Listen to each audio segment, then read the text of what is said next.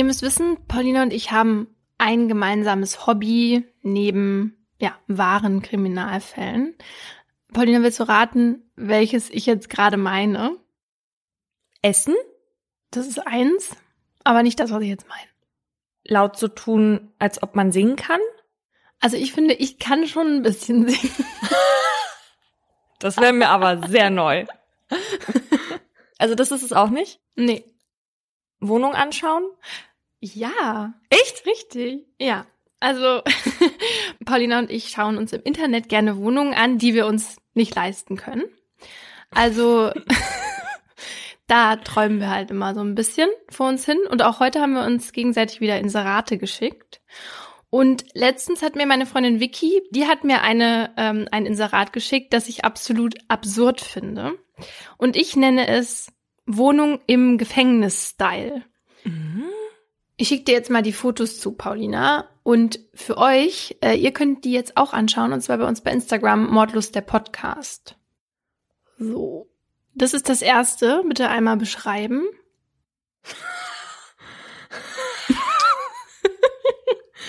Was ist das?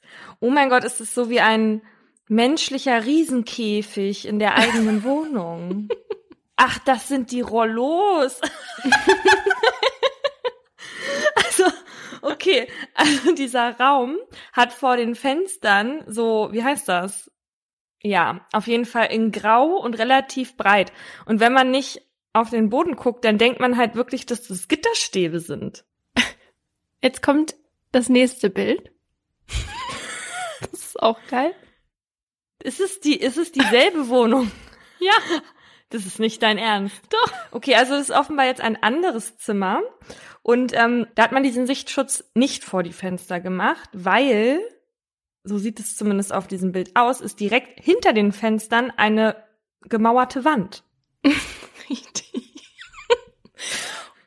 Und ähm, in der dazugehörigen Beschreibung steht, jetzt mal lose übersetzt, exzellente Wohnung mit eigener Haustür zur Straße. Das gibt's immerhin im Gefängnis nicht. Dieses Apartment ist geprägt durch eine offene Architektur. Und was sie damit meinen, ist, dass alles in einem Raum ist. Das Schlafzimmer ist nämlich direkt über der Küche, also über diesem ah, Küchenraum, ja. der auch noch das Wohnzimmer ist. Ah, ja. Also hat man einfach noch eine zweite Decke eingezogen, damit man zwei Räume übereinander quetschen kann. Cool. Und am Ende dieses Inserats steht noch Do not miss. This is a wow flat. Also nicht verpassen, das ist eine wow Wohnung. Also wenn man äh, nicht Klaustrophobiker oder Klaustrophobikerin ist und auf Englisch steht, dann hat das bestimmt Charme. Und jetzt darfst du noch einmal den Preis raten für dieses exzellente Stück. Ja, das ist ja London und äh, mit diesen ganzen Extras hier in der Wohnung würde ich wahrscheinlich schätzen 700 Pfund in der Woche. Ja, nicht ganz. 1500 Pfund im Monat. Also sind wahrscheinlich so 1650 Euro. Da würde ich sagen, geht man vielleicht doch lieber umsonst ins deutsche Gefängnis und hat dann wahrscheinlich eine schönere Wohnung als das hier. Umsonst? Du kommst nicht umsonst ins Gefängnis. Nein, was muss ich da machen? Ja, das äh, werden wir hier dir heute mal erklären, was man dazu machen muss, um ins Gefängnis zu kommen. Okay. Und damit herzlich willkommen zu Mordlust, einem Podcast von Funk, von ARD und ZDF. Wir reden hier über wahre Verbrechen und ihre Hintergründe. Mein Name ist Paulina Kraser. Und ich bin Laura Wohlers. In jeder Folge gibt's ein Oberthema, zu dem wir zwei wahre Kriminalfälle nacherzählen, darüber diskutieren und auch mit ExpertInnen darüber sprechen. Wir reden hier manchmal ein bisschen lockerer miteinander. Das hat aber nichts mit einer fehlenden Ernsthaftigkeit dem Thema gegenüber zu tun, sondern das ist für uns so eine Art Comic Relief, damit wir zwischendurch auch mal durchatmen können. Das ist aber natürlich nie despektierlich gemeint. Bevor wir uns dem heutigen Thema widmen, wollen wir aber noch was von euch. Und zwar eure Geschichten.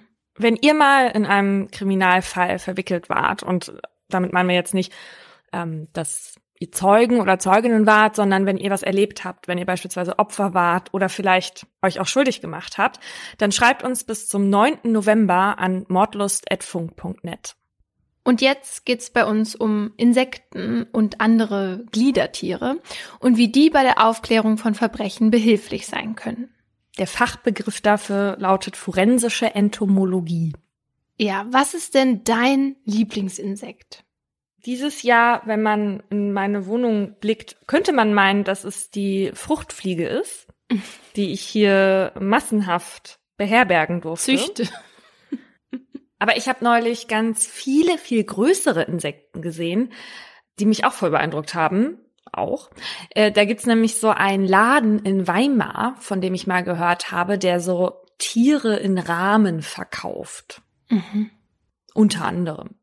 Und den wollte ich mir jetzt einmal ansehen und war neulich dort. Und da habe ich sehr viel irritierendes Zeug gesehen. Mhm. Und von dem, was ich da gesehen habe, da gibt's eine Top 3, ja.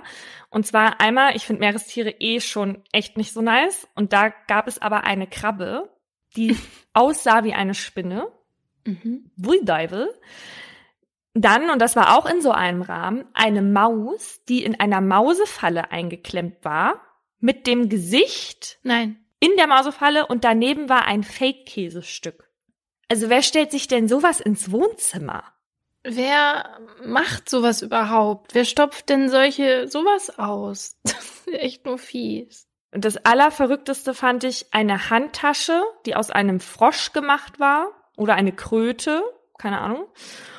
Und der Frosch oder die Kröte, das war von ähm, außen halt noch eins zu eins dieses Tier. Also man hat in den Bauch der Kröte seine Kröten reingemacht. Nein, deine, Scheine.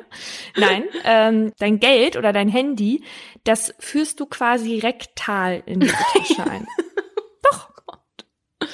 Und wie viel kostet dann sowas? Also ich kann dir nicht sagen, was es finanziell kostet, aber ich kann dir auf jeden Fall sagen, dass es dich kostet, dass andere denken könnten, dass du nur ansatzweise einen guten Geschmack hast.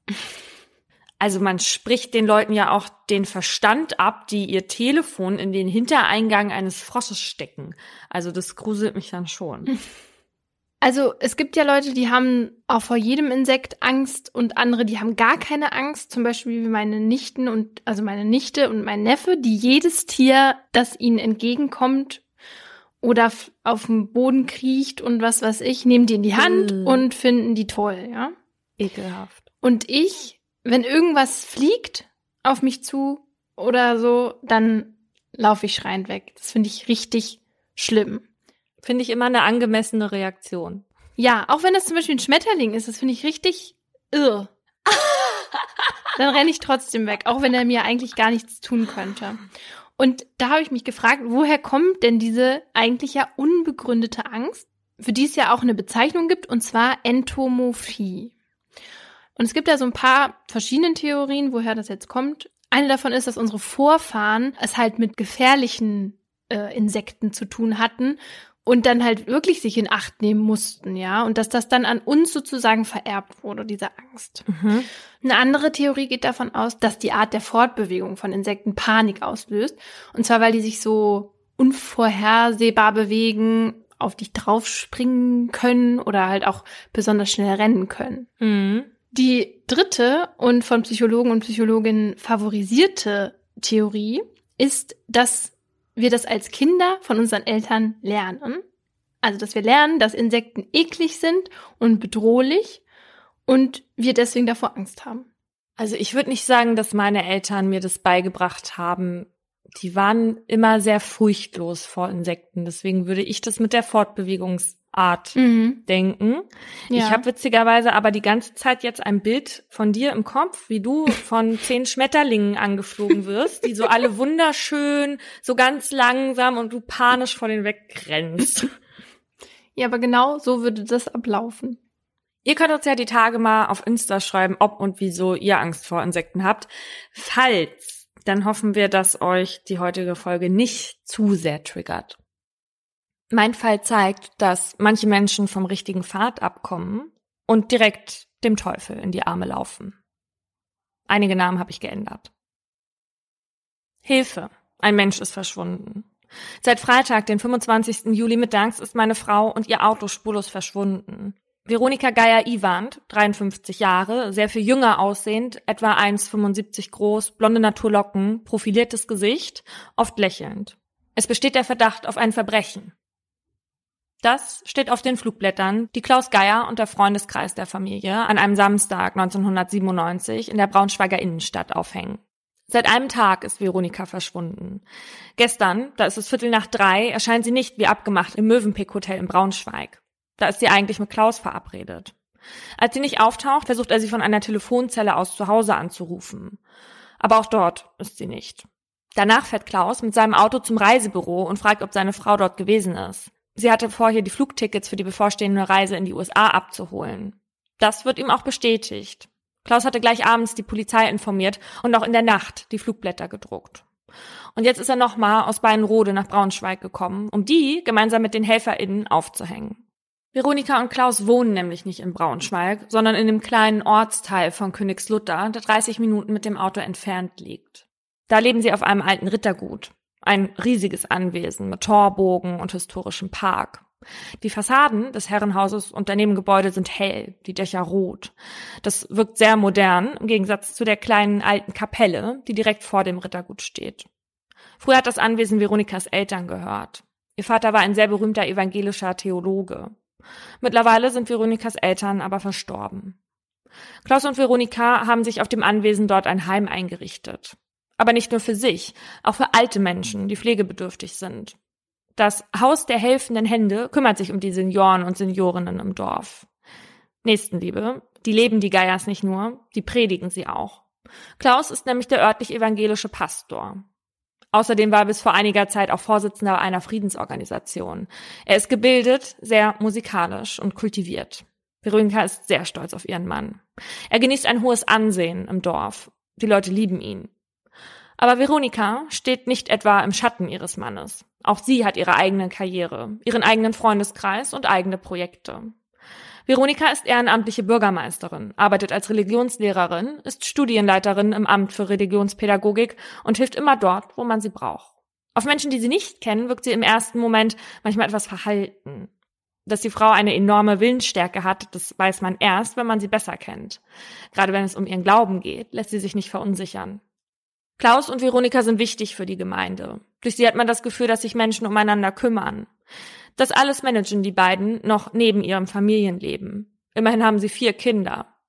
Nach den drei leiblichen Söhnen haben sie noch die 15-jährige Marie aus Rumänien adoptiert.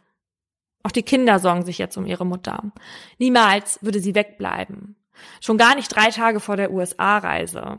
Darauf hatten sich die Geiers sehr gefreut. Veronika und Klaus wollten mit dem Auto durch das Land reisen. Vorher aber sollte Klaus in Salt Lake City den Sohn von Veronikas Schwester taufen. Dafür wollte Veronika an dem Freitag in Braunschweig extra ein Gastgeschenk holen. Lange, filigrane Eislöffel sollten es werden. Aber nun muss Klaus Veronikas Schwester die schlimme Nachricht überbringen, dass sie wohl nicht kommen können. Denn auch die Flugblätteraktion sorgt nicht für die gewünschten Hinweise. An diesem Wochenende regnet es und für einen Juli ist es auch echt kalt. Das passt zu der tristen Stimmung in Beinrode. Jeder hat schon mitbekommen, dass die Pfarrersfrau verschwunden ist. Am Sonntag meldet sich jemand, der Veronikas roten Passat beim Bahnhof entdeckt hat. Es sieht so aus, als hätte Veronika es eilig gehabt, als sie ihn dort abstellte. Das Auto ist schlampig eingeparkt und verschlossen. Auf dem Beifahrersitz liegt Veronikas Handtasche mit ihrem Portemonnaie. Zwar fehlt das meiste Bargeld, aber ihr Ausweis und ihre Bankkarte sind darin. Wenn sie mit der Bahn gefahren wäre, dann hätte sie die doch sicherlich mitgenommen. Mittlerweile sucht auch die Kriminalpolizei nach Veronika. Hauptkommissar Dirk Bosse geht nicht davon aus, dass Veronika ohne ihre Handtasche und Papiere mit der Bahn die Stadt verlassen hat. Und damit soll er Recht behalten.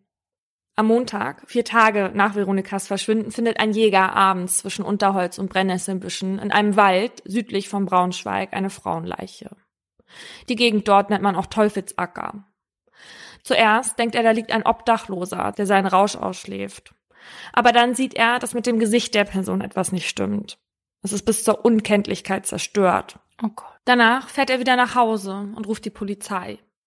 Jemand hatte Veronika mit voller Wucht den Schädel zertrümmert und sie danach offenbar zum Teufelsacker gebracht. Dafür spricht zumindest, dass es um Veronikas Leiche herum keine Kampfspuren gibt, keine abgebrochenen Äste, kein zertretenes Gras. Also es könnte sein, dass das nicht der Tatort ist. Es gibt keine Tatwaffe. Ein Schuh von Veronika fehlt. Vielleicht hat der Täter oder die Täterin ihn beim Transport verloren. Dafür gibt es schon Maden und Ameisen, die sich ihre Straßen über Veronikas Körper bahnen. Nachdem die Spurensicherung durch ist, wird die Leiche in die Pathologie gefahren.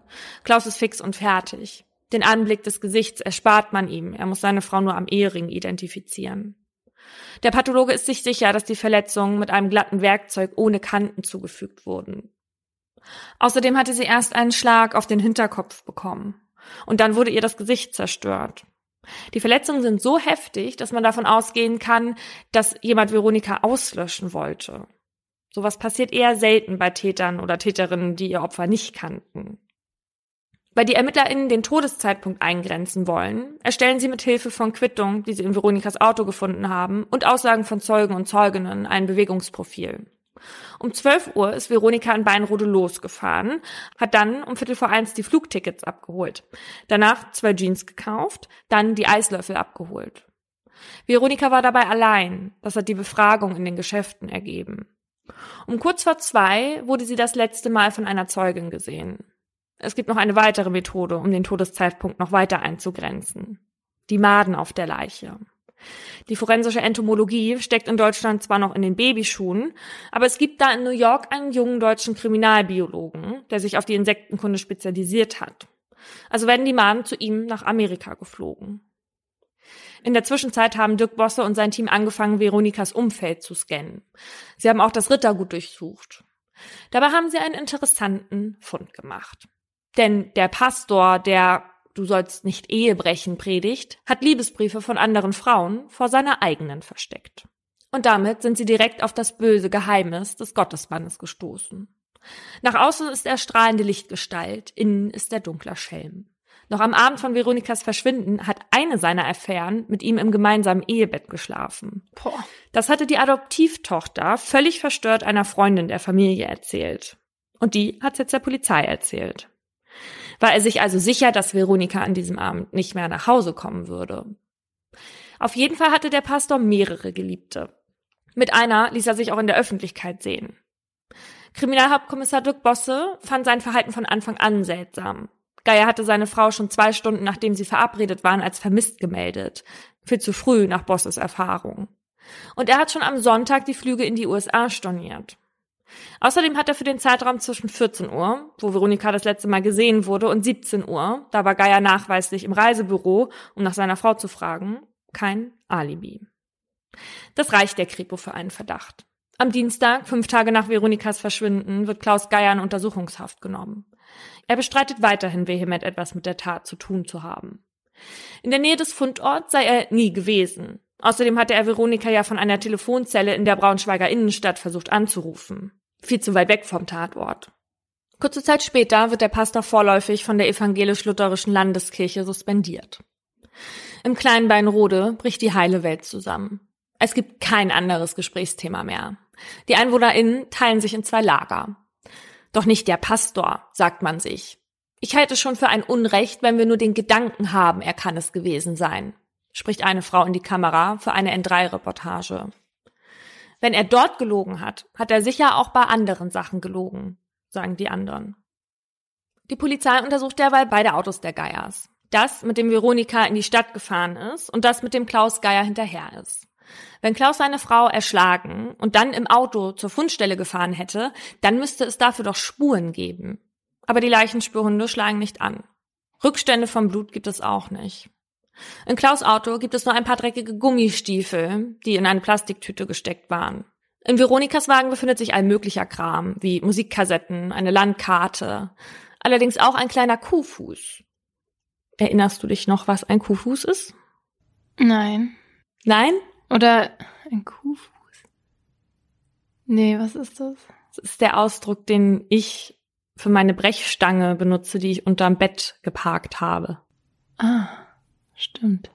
Also es ist ein kleines Brecheisen. Und wieso hat sie sowas in ihrem Auto? Das weiß ich nicht, aber es war halt nicht, nicht so eins, wie ich unterm Bett hab, nicht so ein Oschi, sondern so ein kleiner. Okay. Könnte das die Tatwaffe sein? Wenn es so wäre und befänden sich Klaus Fingerabdrücke darauf, hätte man etwas Konkretes gegen ihn in der Hand. Aber dem ist nicht so. Das Ergebnis der Autopsie ergibt, dass die Abdrücke auf Veronikas Schädel nicht zu dem Brecheisen passen. Am 8. August meldet sich bei der Polizei jemand, der mehrere Blutspuren auf dem sogenannten Pastorenkamp gesehen hat. Ein Feldweg am Stadtrand von Braunschweig, der circa 700 Meter vom Leichenfundort entfernt ist. Kriminalhauptkommissar Bosse macht sich mit seinem Team auf den Weg. Sie laufen die Strecke von mehreren Metern ab, über die sich die Blutflecken in einem Abstand von 60 bis 80 Zentimeter verteilen. Es sieht so aus, als habe sich jemand mit Verletzungen hier lang geschleppt. Hat Veronika doch noch versucht, sich vor ihrem Angreifer in Sicherheit zu bringen. Bisher hat dafür nichts gesprochen, denn sie hatte keinerlei Abwehrspuren. Während die Kripo über einen Blutfleck grübelt, der anders aussieht als die restlichen, ziehen dicke Gewitterwolken am Horizont auf. Das ist schlecht. Die Spuren könnten so verwischt werden. Und alle können sie nicht retten. Also entscheiden sie sich dazu, den Dienstwagen über den Blutfleck zu stellen, der ihre Aufmerksamkeit geweckt hat, sodass er nicht nass wird. So erzählt es Dirk Bosse in der Doku Morddeutschland, Tod einer Pfarrersfrau. Das Team hat die richtige Entscheidung getroffen. Bei der Untersuchung kommt heraus, dass das Blut vom auffälligen Fleck von Veronika stammt. Die anderen Blutspuren kamen von einem verletzten Hund. Jetzt haben sie also doch einen Tatort. Hier muss der Täter oder die Täterin Veronika den ersten Schlag auf den Hinterkopf verpasst und sie danach weggefahren haben. Denn auch wenn die Entfernung zum Teufelsacker nicht so weit ist, sie ist zu weit, um einen Menschen zu tragen. Eine Woche später wird Veronika auf dem kleinen Friedhof des Ritterguts beigesetzt. Es ist ein dunkler Friedhof, umgeben von einer Steinmauer, wild bewachsen mit Efeu. Klaus hatte vorher gemeinsam mit seinen Kindern eine Traueranzeige in der örtlichen Zeitung abdrucken lassen. Darin heißt es aus der Klage Hiobs, du hast dich mir verwandelt in einen Grausamen und streitest gegen mich mit der Stärke deiner Hand. Bei der Beisetzung sind nur ganz wenig Menschen dabei. Klaus darf für diesen Tag aus dem Gefängnis, allerdings nur unter polizeilicher Bewachung. In Frieden kann die Familie keinen Abschied nehmen. Mittlerweile ist das Medieninteresse so groß, dass Journalisten und Journalistinnen vor dem Friedhof auf Bäume klettern, um von dort aus Fotos zu schießen. Wieder im Gefängnis beginnt Klaus Geier, der inzwischen von der Presse als Todespastor gebrandmarkt ist, sich zu wehren. Ihm zur Seite stehen 21 Pastoren, die öffentlich die Berichterstattung über ihren Kollegen rügen. Klaus ist in dieser Zeit nicht allein gelassen. Zu seinem Geburtstag kommen einige aus der Gemeinde in der Kirche zusammen, um für ihn zu beten und zu singen. Ihnen fehlt Ihr Pastor. Sie wollen ihn zurück. Wer ihn kennt, der weiß, dass er das nicht getan haben kann, sagt die Kirchenvorstandsvorsitzende Irmgard Gassner. Sie hat Klaus einige Male im Gefängnis besucht. Das ist ein Verbrechen, was die da machen. Ganz schlimm. Das ist nie wieder gut zu machen. Ich zweifle an unserer Polizei, am Staat. Ein Ehebrecher? Ja, vielleicht. Aber dass Klaus ein Mörder ist, können sich viele nicht vorstellen. Zu Weihnachten schreibt er einen Brief an seine Getreuen, der 500 Mal kopiert und in der Kirche ausgelegt wird. So sehr ich auch um die Abgründe des Menschen, auch meine eigenen weiß, so absurd, bösartig, ja mörderisch begegnet mir der Tatvorwurf des Totschlags. Mittlerweile hat die Staatsanwaltschaft deswegen Anklage erhoben. Absurd. So empfinden das auch die, die an ihn glauben. Vor allem nachdem bekannt wird, dass es einige Indizien gibt, die gegen eine Täterschaft sprechen. So hatte sich ein Ehepaar gemeldet, das Veronika noch am Samstag am Bahnhof in Braunschweig mit Begleitung gesehen haben will. Veronika soll Wein dabei gehabt haben und sie sei durch ihre besondere Kette aufgefallen. Wenn das stimmen sollte, käme Klaus als Täter nicht mehr in Frage. Für diesen Zeitraum hat er nämlich ein Alibi. Außerdem bekommt die Polizei einen Bekennerbrief in die Hände. Darin heißt es, Hallo, wir haben Ende Juli die Frau mit dem roten VW Passat, Frau Veronika Geier-Iwan, tot gemacht. Darin geben die anonymen VerfasserInnen an, Veronika getötet zu haben, weil sie ihr Auto aufbrechen wollten und sie um Hilfe schrien. Die Polizei vermutet aber eher, dass der Brief absichtlich im schlechten Deutsch geschrieben ist und eigentlich aus dem Umfeld vom Pastor kommt. Hm. Was aber auch gegen den Pastor als Täter spricht, ist, dass bisher keine Blutspuren auf seiner Kleidung gefunden wurden. Dabei muss das Blut sehr gespritzt haben bei dieser Art von Gewalteinwirkung. Der psychiatrische Gutachter, der Klaus untersucht, hat ebenfalls Zweifel. Zumindest sei Klaus keine klassische Täterpersönlichkeit. So schwere Verletzungen, das kenne der Gutachter nur von schweren Affekttaten oder von psychisch kranken TäterInnen. Zumindest letzteres schließt er bei Klaus aus. Übrigens deuten auch die Affären des Pastors nicht unbedingt auf ihn. Die hatte er nämlich offenbar schon seit Beginn der Ehe. Und die Tatsache ist an Veronika auch nicht vorbeigegangen und auch sie soll ihrem Mann nicht immer treu gewesen sein. Allerdings weitaus nicht in dem Maße, wie es Klaus getan hat. Mit der Wahrheit nahmen es wohl beide nicht so genau. In der Ehe mag das funktioniert haben, aber bei den Ermittlungen wird Klaus das allerdings zum Verhängnis.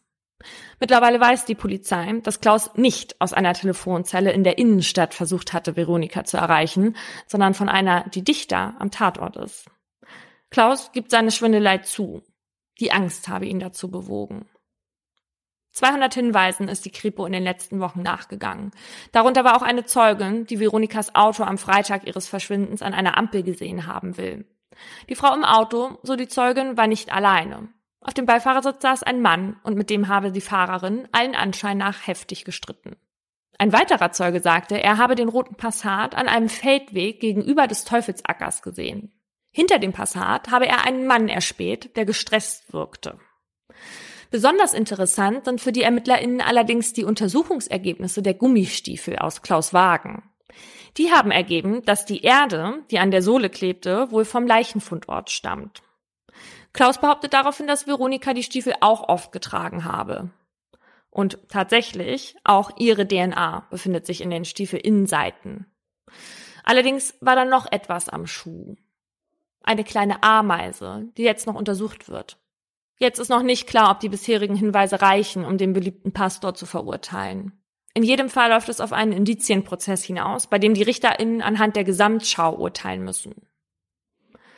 Es ist der 2. Februar 1998 und die Menschen drängen sich dicht an dicht in das Landgericht Braunschweig. Hauptsächlich Frauen treibt es heute hierher.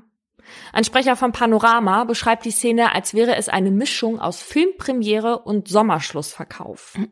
Jeder will ganz nah dabei sein, wenn das Leben des Dorfpastors auf links gedreht wird.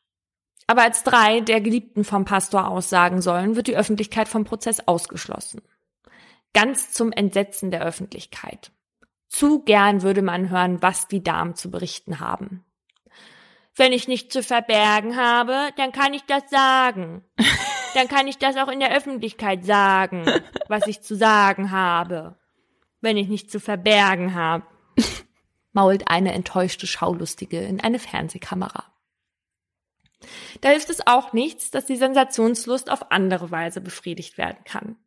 Der Kriminalbiologe Mark Benecke, den man extra aus New York hat einfliegen lassen, um was über den Todeszeitpunkt zu erfahren, hat etwas mitgebracht. Zu Beginn richtet er aber seine Worte an das Publikum. Wer empfindsam ist, für den sei das, was er gleich zeigt, nichts. Das Publikum beschließt, dass es für keinen von ihnen nichts ist. Dann zeigt Beneke Diaz, um zu erklären, welche Entwicklungen die Maden im Laufe der Verwesung der Leiche machen. Je länger die Leiche liegt, desto größer die Maden und desto zahlreicher die Arten. Mit Hilfe der Tiere kann man die sogenannte Liegezeit ermitteln, erklärt Beneke. In diesem Fall war das nicht ganz so einfach, denn die Maden wurden nicht richtig konserviert. Das Formalin, in das die Maden eingelegt waren, hat die äußeren Merkmale und auch ihre Größe verändert. Deswegen kann Beneke den Todeszeitpunkt nur von Freitagmittag, dem 25. Juli, bis in die frühen Morgenstunden des 26. Juli festlegen. Ein weites Zeitfenster, was Klaus nicht ausschließt, aber auch weit über seine alibifreie Zeit hinausgeht. Das Gericht lädt mehrere Zeugen und Zeuginnen. Unter anderem sagt der Mann aus, der einen gestressten Mann am Feldweg gesehen haben will. Dieser hatte Klaus Geier später bei einer Gegenüberstellung identifiziert. Freundinnen und Freunde von Veronika machen unterschiedliche Angaben dazu, ob sie etwas von den Affären wusste oder nicht. Dass sie alles gewusst hat und damit leicht gelebt haben soll, kann ich nicht glauben. Das hätte sie nicht akzeptiert. Sie war ein Mensch, der nach Klarheit verlangte, heißt es. Mit ihrer Willensstärke hätte sie sich dem entgegengesetzt. Klaus widerspricht. Man habe sich von den Affären manchmal sogar erzählt, aber eher durch die Blume. So neugierig wie das Gericht sei man selbst in der Ehe nicht gewesen. Veronika hätte nichts gegen die Affären gehabt. Das Einzige, was sie nicht wollte, seien Nebenbuhlerinnen gewesen, die unter seinem Niveau waren. Eine Freundin erzählt dem Gericht, dass Klaus ihr gesagt habe, dass er Veronika am Tag vor ihrem Verschwinden unter Tränen gebeichtet habe, sich verliebt zu haben. Die Frau, die davon berichtet, fängt im Zeugenstand an zu weinen. Sie glaubt nicht, dass Klaus der Täter ist. Dieser behauptet wiederum, Veronika habe ihn nach seinem Geständnis in den Arm genommen und getröstet. Klar. Viele aus dem Bekanntenkreis halten das für nicht glaubwürdig. Eine Freundin berichtet, Veronika habe sogar sehr unter den ehelichen Spannungen gelitten und sich verletzt gefühlt. Ein anderer berichtet von einem langen Gespräch mit Veronika. Da habe sie ihn gefragt, was Männer denn so brauchen, um sich wohlzufühlen und ob Männer auf Lippenstift stehen. Hm. Er erinnert sich auch daran, dass Veronika besonders in den letzten Wochen schlechter drauf war als sonst. Sie habe erschöpft gewirkt und planlos. Dass er in den Tagen nach Veronikas Verschwinden mit gleich zwei Frauen geschlafen habe, rechtfertigt Klaus Geier mit, ich brauchte in diesen Tagen zwei Menschen, an denen ich mich festhalten konnte. Ich dachte, ich stürze ab. Es war eine absolute Katastrophe. Wenn es um Katastrophen ging, haben wir, er meint er und Veronika, uns immer über jede Konvention hinweggesetzt. Er meint, dass man nicht mit anderen Menschen im eigenen Ehebett schläft, wenn die Frau verschwunden ist. Ich, ich habe dazu keine Worte, dass der da an dem Tag, wo die verschwunden ist, mit einer anderen im Ehebett. Also das. Nein. Ja. Der psychiatrische Gutachter ist davon überzeugt, dass Veronika die Ehe der beiden zusammengehalten hat. Möglicherweise habe Klaus Angst gehabt, dass sich Veronika von ihm abwendet und er daraufhin nicht nur seine Frau, sondern auch seinen Ruf und seinen Job verlieren könnte.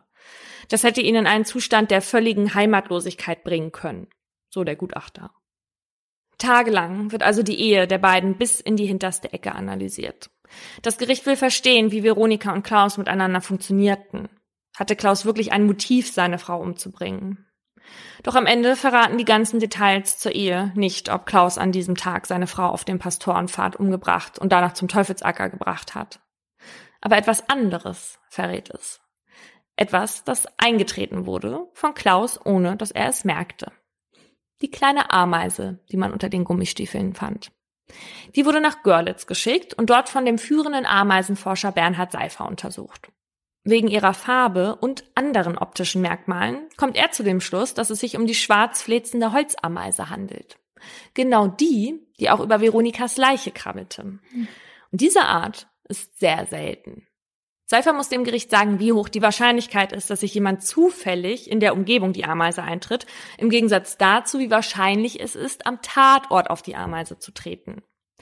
Seifers Ergebnis 0,2 Prozent zu 99,8 Prozent. Dass jemand nicht am Leichenfundort war und die Ameise trotzdem unter dem Schuh hat, ist nahezu unwahrscheinlich. Die Person mit den Gummistiefeln muss also am Fundort gewesen sein. Am 16. April spricht das Gericht im Namen des Volkes das Urteil über Klaus Geier. Acht Jahre Haft wegen Totschlags. Während der Vorsitzende Richter anführt, dass Klaus seine Frau tötete, weil sie sich vermutlich von ihm trennen wollte, bricht er zusammen. Unverschämtheit, schreit er und schlägt dabei die Hände vor die Stirn. Das muss ich mir anhören, schluchzt er. Die Gemeinde ist entsetzt. Der eine Teil, weil er immer noch glaubt, dass der Pastor hier einem Justizirrtum zum Opfer gefallen ist, der andere, weil er nicht fassen kann, dass Veronika ihrem Mann zum Opfer gefallen ist. Fünf Jahre sitzt Klaus in Haft. In der Zeit gibt er Interviews, bestreitet weiterhin seine Schuld, sagt, er fühle sich, als wäre er in Absurdistan. Reporter und Reporterinnen zeigt er Fotos von Veronika, die an seiner Gefängniszelle hängen. Dem Spiegel sagt er, ich fühle mich nicht nur unschuldig, ich bin auch unschuldig. Zu dieser Zeit ist Geier bereits schwer an Knochenkrebs erkrankt. Wenn es was zu beichten gäbe, dann wäre jetzt doch der Zeitpunkt für Aufklärung zu sorgen. Ein paar Monate später stirbt er, ohne jemals ein Geständnis abgelegt zu haben. Das Gericht brauchte das nicht. Für die RichterInnen war klar, dass sich der Pastor auf dem rechten Pfad verirrt und sich dabei eine kleine Ameise eingetreten hatte. Okay, also ich gehe jetzt mal davon aus, dass er es war dann finde ich es einfach immer wieder erstaunlich, wie jemand so ein Doppelleben führen kann. Also er war ja dann vorne rum der anständige, fromme Pastor, der ja dann in seiner Traueranzeige quasi Gott die Schuld am Tod seiner Frau gibt und hintenrum der Ehemann, der fremd geht und der ja sogar imstande ist, die Mutter seiner eigenen Kinder umzubringen, nur um den eigenen Ruf zu schützen da musst du doch schon ein richtiges Arschloch für sein, um dich dann morgens noch im Spiegel angucken zu können. Ja. Aber was ich auch echt verrückt finde, ist, wenn diese kleine Ameise da jetzt nicht gewesen wäre, mhm. dann wäre es ja wahrscheinlich schwierig gewesen, ihn zu verurteilen. Oder wie siehst du das? Ohne diese Ameise? Ich weiß nicht, ob die Gesamtschau der Indizien gereicht hätte, um ihn nachher zu verurteilen es klebte ja auch der Boden darunter. Hm. Aber ich weiß nicht, inwiefern man beim Boden ausschließen kann, dass der nicht auch irgendwie woanders vorkommt. aber die Artikel und Bücher und so, die stellen den Fall immer heraus als äh, ein Fall, wo ein Insekt zur Aufklärung beigetragen hat. Und bei der Ameise war es ja aber eben so sehr wahrscheinlich, dass er dann da gewesen sein muss, vorausgesetzt, er hat die Gummistiefel getragen. Mhm. Und es gibt tatsächlich viele Insekten, die sich nur an gewissen Orten finden lassen und die so darauf schließen lassen, dass der Täter oder die Täterin oder Opfer sich dort aufgehalten haben. Die Ameise hätte aber auch im umgekehrten Fall funktioniert. Also stellen wir uns beim Fall von Veronika mal vor, dass Tat- und Ablagerort vertauscht gewesen wären. Also der eigentliche Tatort wäre der Teufelsacker gewesen und der Fundort der Pastorenfahrt.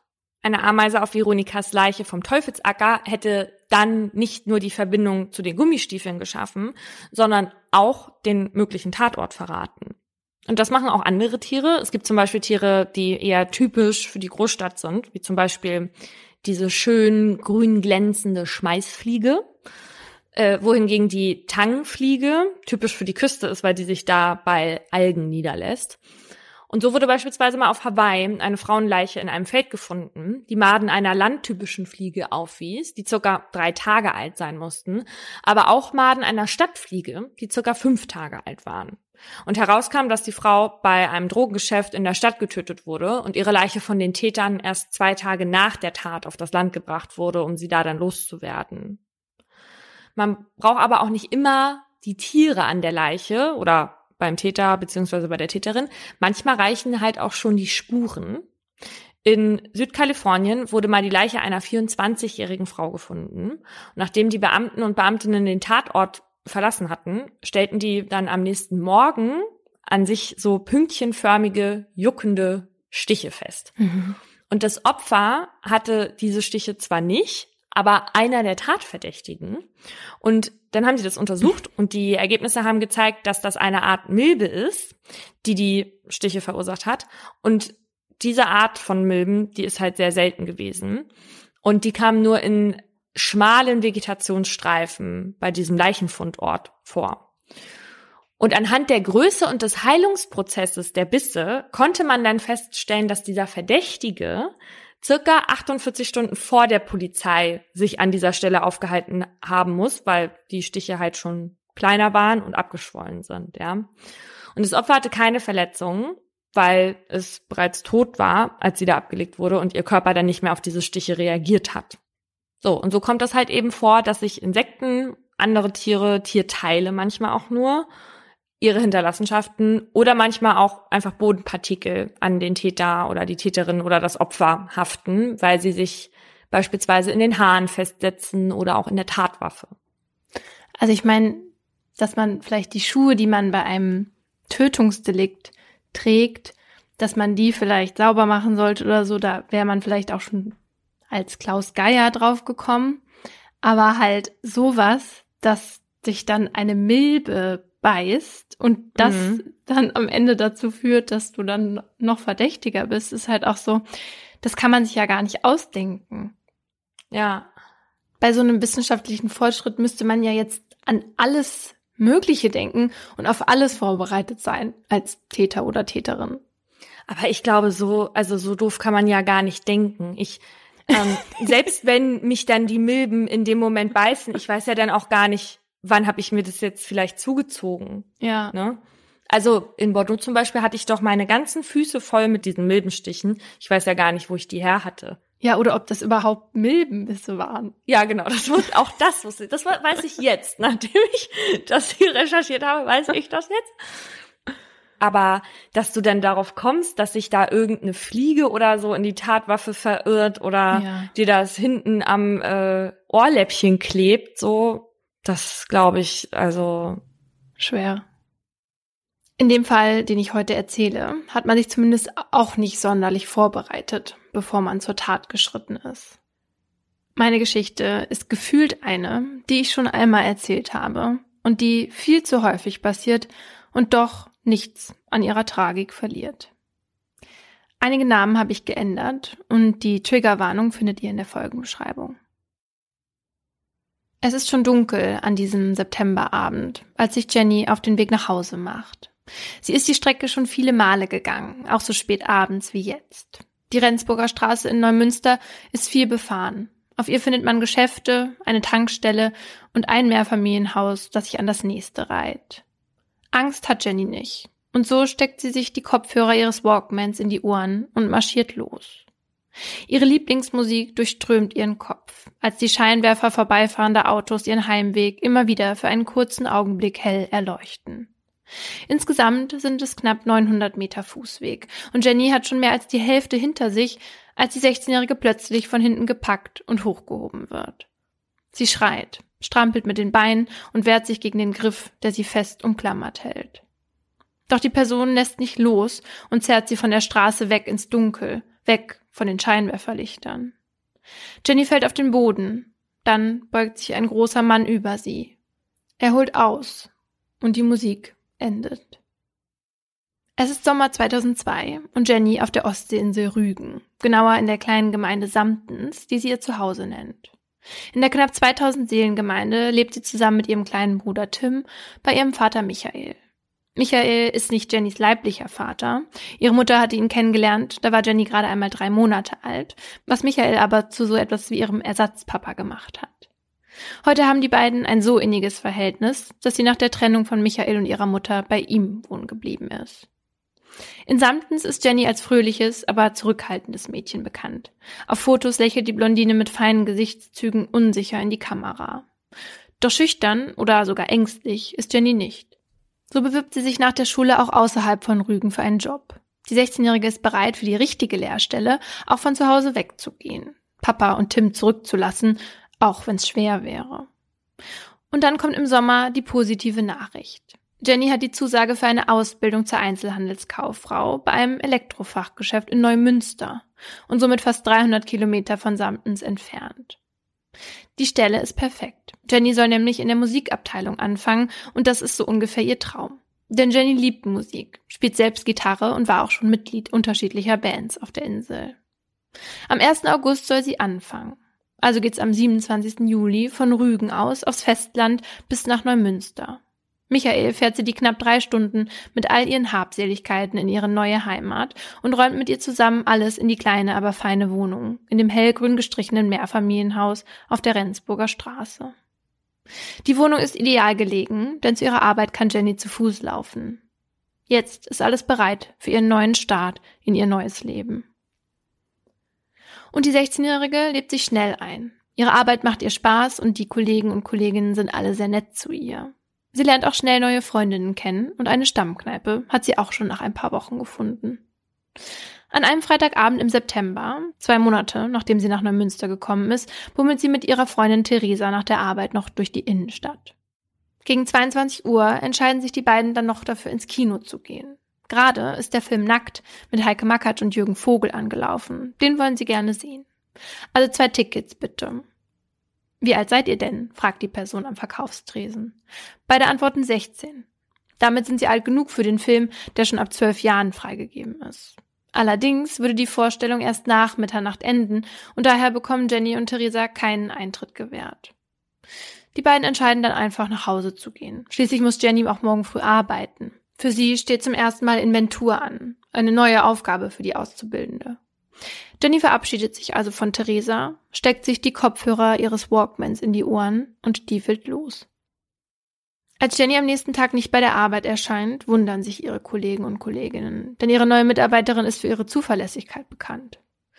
Jennys Handy ist aus und auch nach mehrmaligen Versuchen ändert sich daran nichts. Deshalb ruft Jennys Chef dann bei Michaela Frügen an. Der versucht es ebenfalls auf Jennys Handy und auch auf ihrem Festnetztelefon in ihrer Wohnung. Doch auch da gibt es kein Hallo am anderen Ende der Leitung. Auch die anderen Familienmitglieder wie Mutter, Oma, Opa, Tante, Onkel wählen immer wieder dieselbe Nummer. So häufig, dass Jennys Anschluss zwischenzeitlich besetzt ist, wodurch bei ihrer Familie ein kleiner Funken Hoffnung aufkeimt. Doch auch nach Stunden gibt es kein Lebenszeichen der 16-Jährigen. Irgendwann hält es Michael nicht mehr aus. Der 40-Jährige ist sich sicher, dass Jenny nicht freiwillig verschwunden ist. Er ruft daher die Polizei in Neumünster an, setzt sich ins Auto und macht sich auf den Weg, den er erst vor sieben Wochen zusammen mit seiner Tochter angetreten war. In Neumünster wird sofort mit der Suche begonnen und im Laufe der nächsten Tage wird die 80.000 Einwohnerstadt auf links gedreht. Tornados der Bundeswehr steigen auf und suchen mit Wärmebildkameras. Hubschrauber schwirren durch die Luft und TaucherInnen wühlen sich durch die kleinen Gewässer der Innenstadt. Überall hängen Plakate mit den Worten Wer sah Jennifer? Auch die Medien werden mit in die Suche einbezogen und darüber kommt der erste Hinweis für die Mordkommission. Eine Anwohnerin meldet sich, die bei einer ehemaligen Kaserne Kleidungsstücke gefunden hat. Eine beigefarbene Korthose, eine Unterhose und Sneaker waren offenbar achtlos über einen Zaun auf das verlassene Gelände geworfen worden. Es stellt sich heraus, es sind Jennys Sachen. Daraufhin wird das gesamte Gebiet rund um die alte Kaserne intensiv abgesucht. Doch keine Spur. Es geht also weiter. Eine ganze Stadt sucht nach dem Mädchen. Mittendrin Michael, für den diese Zeit zur schlimmsten seines Lebens wird. Wie besessen verfolgt er zusammen mit seiner Ex-Frau die Nachrichten im Fernsehen und im Radio. Immer wieder schaut er auf die Uhr, doch die Minuten vergehen nicht. Das Warten ist die Hölle. Zwei Tage nach dem Fund der Kleidung geht ein neuer Hinweis ein. Eine Zeugin erklärt den ErmittlerInnen, dass sie einen Tag vor Jennys Verschwinden am späten Freitagabend eine Beobachtung gemacht hat. Als sie in ihrem Auto an der Rendsburger Straße vorbeifuhr, sah sie kurz hinter der Tankstelle, wie ein Mädchen von hinten von einem Mann gepackt wurde. Der Angreifer war plötzlich aus einer Hecke gekommen und hatte sich zielstrebig auf das Mädchen gestürzt und sie weggezerrt. Und das hat sie gesehen und das hat sie erst jetzt dann gesagt? Mhm. Ja. Oh Gott, bitte. Sie hatte zwar ein komisches Gefühl danach, also als sie nach Hause kam, und deshalb war sie wenig später nochmal mit ihrem Freund an die Stelle zurückgekommen. Ja, weil das dann da. da war dann nichts mehr. Also, ich meine, als Frau muss man ja nicht unbedingt dazwischen gehen oder so, wenn man sich das nicht traut, aber ich frage mich halt, wieso hat, also man hätte ja einfach mal hupen können oder stehen bleiben können, mal aussteigen können und rufen können. Und damit hätte man den Mann ja vielleicht schon stoppen können. Ja, du hättest schon ziemlich viel mehr machen können als das, was diese Frau da gemacht hat, ja. Ja, genau. Und auf jeden Fall wurde sie halt nicht wegen unterlassener Hilfeleistung zur Verantwortung gezogen. Mhm. Der Polizeisprecher äh, betonte damals nämlich, es könne nicht als solche gewertet werden, weil zum Zeitpunkt des Ereignisses nicht klar gewesen sei, welche Bedeutung die Beobachtung hatte. Was ich allerdings ein bisschen merkwürdig finde, weil die Zeugin ausgesagt hat, dass das Mädchen mit den Beinen gestrampelt hatte. Also offenbar war ihr ja klar, dass das Mädchen Hilfe brauchte. Und wenn man dann nicht hilft, ist das für mich irgendwie ja schon unterlassene Hilfeleistung. Ja, und sie hat ja auch den richt also sie hat ja auch das richtige Gefühl gehabt. Ja. Dann. Sie ist ja dann auch nachher nochmal dahin gekommen. Genau. Und mal abgesehen davon, dass sie nicht da geholfen hat, fällt ihr das dann halt auch erst relativ spät ein, ne? Ja. Zum Glück hat sie es überhaupt der Polizei gesagt, ne? Mhm. Denn so hatten die ErmittlerInnen dann zumindest einen Ansatzpunkt dafür, was passiert sein könnte und wo. Nach der Zeugenaussage wird also intensiv rund um die Tankstelle auf der Rendsburger Straße gesucht. Und schließlich am Freitagabend, eine Woche nach Jennys Verschwinden, findet die Polizei dann ganz in der Nähe die Leiche der 16-Jährigen. Jenny liegt hinter einer Hecke im Unterholz, nackt bis auf die Socken, nur 200 Meter von ihrem neuen Zuhause entfernt. Als Michael von der Nachricht erfährt, ist er geschockt. Gleichzeitig aber auch irgendwie erleichtert, denn nun hat er die Gewissheit, dass seine Tochter nicht mehr leiden muss. Über ihm schwebt jetzt eine merkwürdige Ruhe, Michael ist zu ruhig, um zu weinen. Er ist einfach nur noch müde, aber schlafen kann er auch nicht. In ein paar Tagen muss er zurück nach Rügen, mit Jennys Habseligkeiten im Gepäck, doch diesmal ohne ihr neben sich. Der Fund der Leiche spricht sich in Neumünster schnell herum. Die Suche nach Jenny hat ein Ende und an ihre Stelle tritt die Trauer. Als Jennys Kollegen und Kolleginnen einen Tag später die Filiale aufschließen, haben sie Tränen in den Augen. Vorne am Eingang hängen sie ein Schild auf. Wir trauern um unsere Arbeitskollegin Jennifer. Einige hundert Meter weiter bleiben FußgängerInnen und RadfahrerInnen vor dem abgesperrten Gelände an der Rendsburger Straße stehen und halten inne, beobachten die Spurensicherung, die ihre Arbeit verrichtet. Als die schließlich fertig ist und die Absperrung aufgehoben wird, entsteht dort, wo Jenny gestern Abend gefunden wurde, ein Meer aus Blumen, Stoffteddybären, Karten und Kerzen. Nach der Obduktion der Leiche ist klar, Jenny ist einem furchtbaren Gewaltverbrechen zum Opfer gefallen. Erst war sie durch stumpfe Gewalt gegen ihren Kopf, gegen den Hals und die Schultern wehrlos gemacht worden und gestorben ist sie schließlich durch massive Verletzungen am Hals. Alles deutet auf ein Sexualverbrechen hin, doch Sperma oder andere DNA-Spuren konnten nicht gesichert werden. Daher wendet sich die Polizei noch einmal an die Medien, gibt preis, wo Jenny gefunden wurde und welche Beobachtungen die Zeugin in der Nähe der Tankstelle gemacht hat. Während die Mordkommission auf neue Hinweise hofft, verabschiedet sich Neumünster in einem Trauergottesdienst von Jenny. Obwohl sie erst sieben Wochen in der Stadt wohnte, kommen hunderte NeumünsteranerInnen, um für das Mädchen und ihre Familie zu beten. Nach dem Gottesdienst ziehen sie in einem Schweigemarsch zum Fundort von Jenny. Dabei tragen viele als Zeichen ihrer Trauer das Licht einer Osterkerze. Jennys neue Freundinnen sind auch gekommen. Sie haben einen Transparent mitgebracht, auf dem steht, Liebe Jenny, du bist viel zu früh von uns gerissen worden. Bist so fern und doch so nah, denn in unseren Herzen wird immer ein Platz für dich sein. Das legen sie an den Ort, an dem ihre neue Freundin gestorben ist. Dann am 30. September, also zehn Tage nach Jennys Verschwinden, kommt der dritte, vielversprechende Hinweis in der Polizeistelle an. Eine Zeugin berichtet, dass sich ihr Bruder Christian am Abend des 20. September an der besagten Tankstelle aufgehalten habe. Warum sie denkt, dies sei für die Polizei relevant, hat den Hintergrund, dass ihr Bruder nicht gerade ein unbeschriebenes Blatt ist. Christian P. ist nämlich ein vorbestrafter Vergewaltiger, der 1994 und 1996 zwei Frauen sexuell missbraucht hat. Nach seiner ersten Haftstrafe hatte er sich noch während seiner Bewährungszeit wieder strafbar gemacht. Meint seine Schwester also, er könne möglicherweise erneut rückfällig geworden sein? Möglich sei dies, denn Christian P. war erst vor knapp drei Monaten wieder auf freien Fuß gesetzt worden. Nach vier Jahren und neun Monaten, die er vollständig absitzen musste, weil er sogar am Entlassungstag noch für unberechenbar und gefährlich gehalten wurde. Damit nicht noch einmal etwas passieren würde, wurde ihm ein Bewährungshelfer zur Seite gestellt. Ob diese Maßnahme erfolgreich war, will die Polizei jetzt klären. Und dazu holen sie Christian P. aufs Revier. Und obwohl der Mann seine Unschuld beteuert, ergeht einen Tag später Haftbefehl. Als Michael hört, dass der Verdächtige ein mehrfach vorbestrafter Sexualstraftäter ist, wird er wütend. Er kann sich nicht erklären, wieso etwas ein zweites Mal passiert sein soll. Wieso wird jemand überhaupt entlassen, der als gefährlich gilt? Das fragt sich nicht nur Michael. Auch die schleswig-holsteinischen PolitikerInnen diskutieren den Fall und fordern, ohne Gewissheit zu haben, dass Christian P. überhaupt der Täter war, die Möglichkeit einer nachträglich verhängten Sicherungsverwahrung einzuführen. Die gibt es 2002 nämlich noch nicht bundesweit. Sollte sich herausstellen, dass Christian P. erneut straffällig geworden ist, ist die Chance allerdings sowieso groß, dass er in seinem nächsten Urteil den Zusatz Sicherungsverwahrung erhält. Doch bis zu solch einem Urteil besteht selbstverständlich die Unschuldsvermutung. Und der 37-jährige Verdächtige hält weiter an der Unschuld fest. Er erklärt, dass er sich am 20. September gegen 23 Uhr einen Kilometer von der Tankstelle und somit dem Tatort entfernt die Seele aus dem Leib gekotzt habe. Früher an dem Abend habe seine Freundin mit ihm Schluss gemacht. Er habe daraufhin nach sechs Jahren zum ersten Mal wieder zur Flasche gegriffen und dazu drei Haschpfeifen geraucht. Dann sei er mit dem Rad zur besagten Tankstelle gefahren, um sich noch mehr Alkohol zu besorgen, den er dann auf einer Mauer sitzend getrunken habe. Auf der Heimfahrt habe er immer wieder stoppen müssen, um sich zu übergeben. Einmal sei er dabei auch gestürzt, wodurch er sich eine Verletzung an der Hand zugezogen und seine Hose beschmutzt habe. Die Vernehmungen bringen die Mordkommission nicht weiter. Daher kommt es jetzt auf die Spuren an, die die ErmittlerInnen gesammelt haben. Das sind zum einen die Handydaten des Verdächtigen. Die zeigen, dass Christian P. sich in der vermutlichen Tatzeit im Umkreis des Tatorts befunden hat.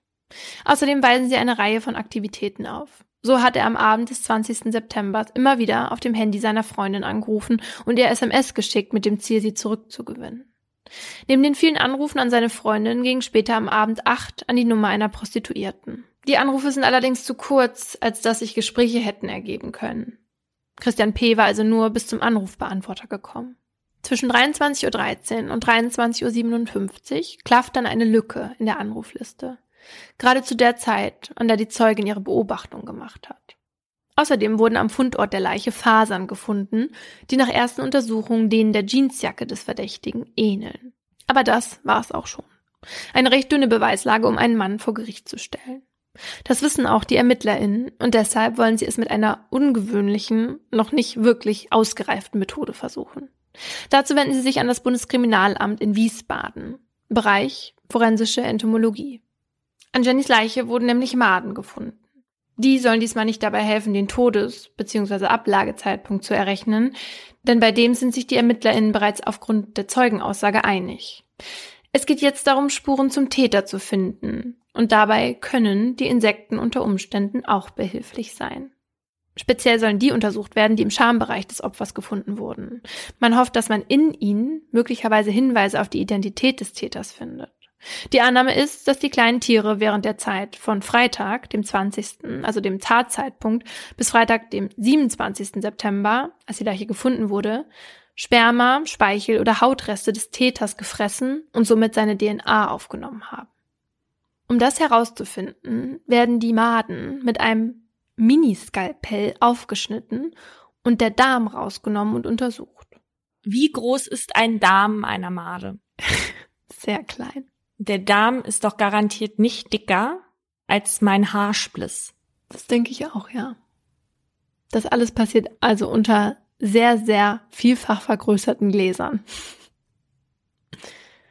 Ja, und ein paar Tage später halten die ErmittlerInnen dann das Ergebnis in den Händen und sind enttäuscht.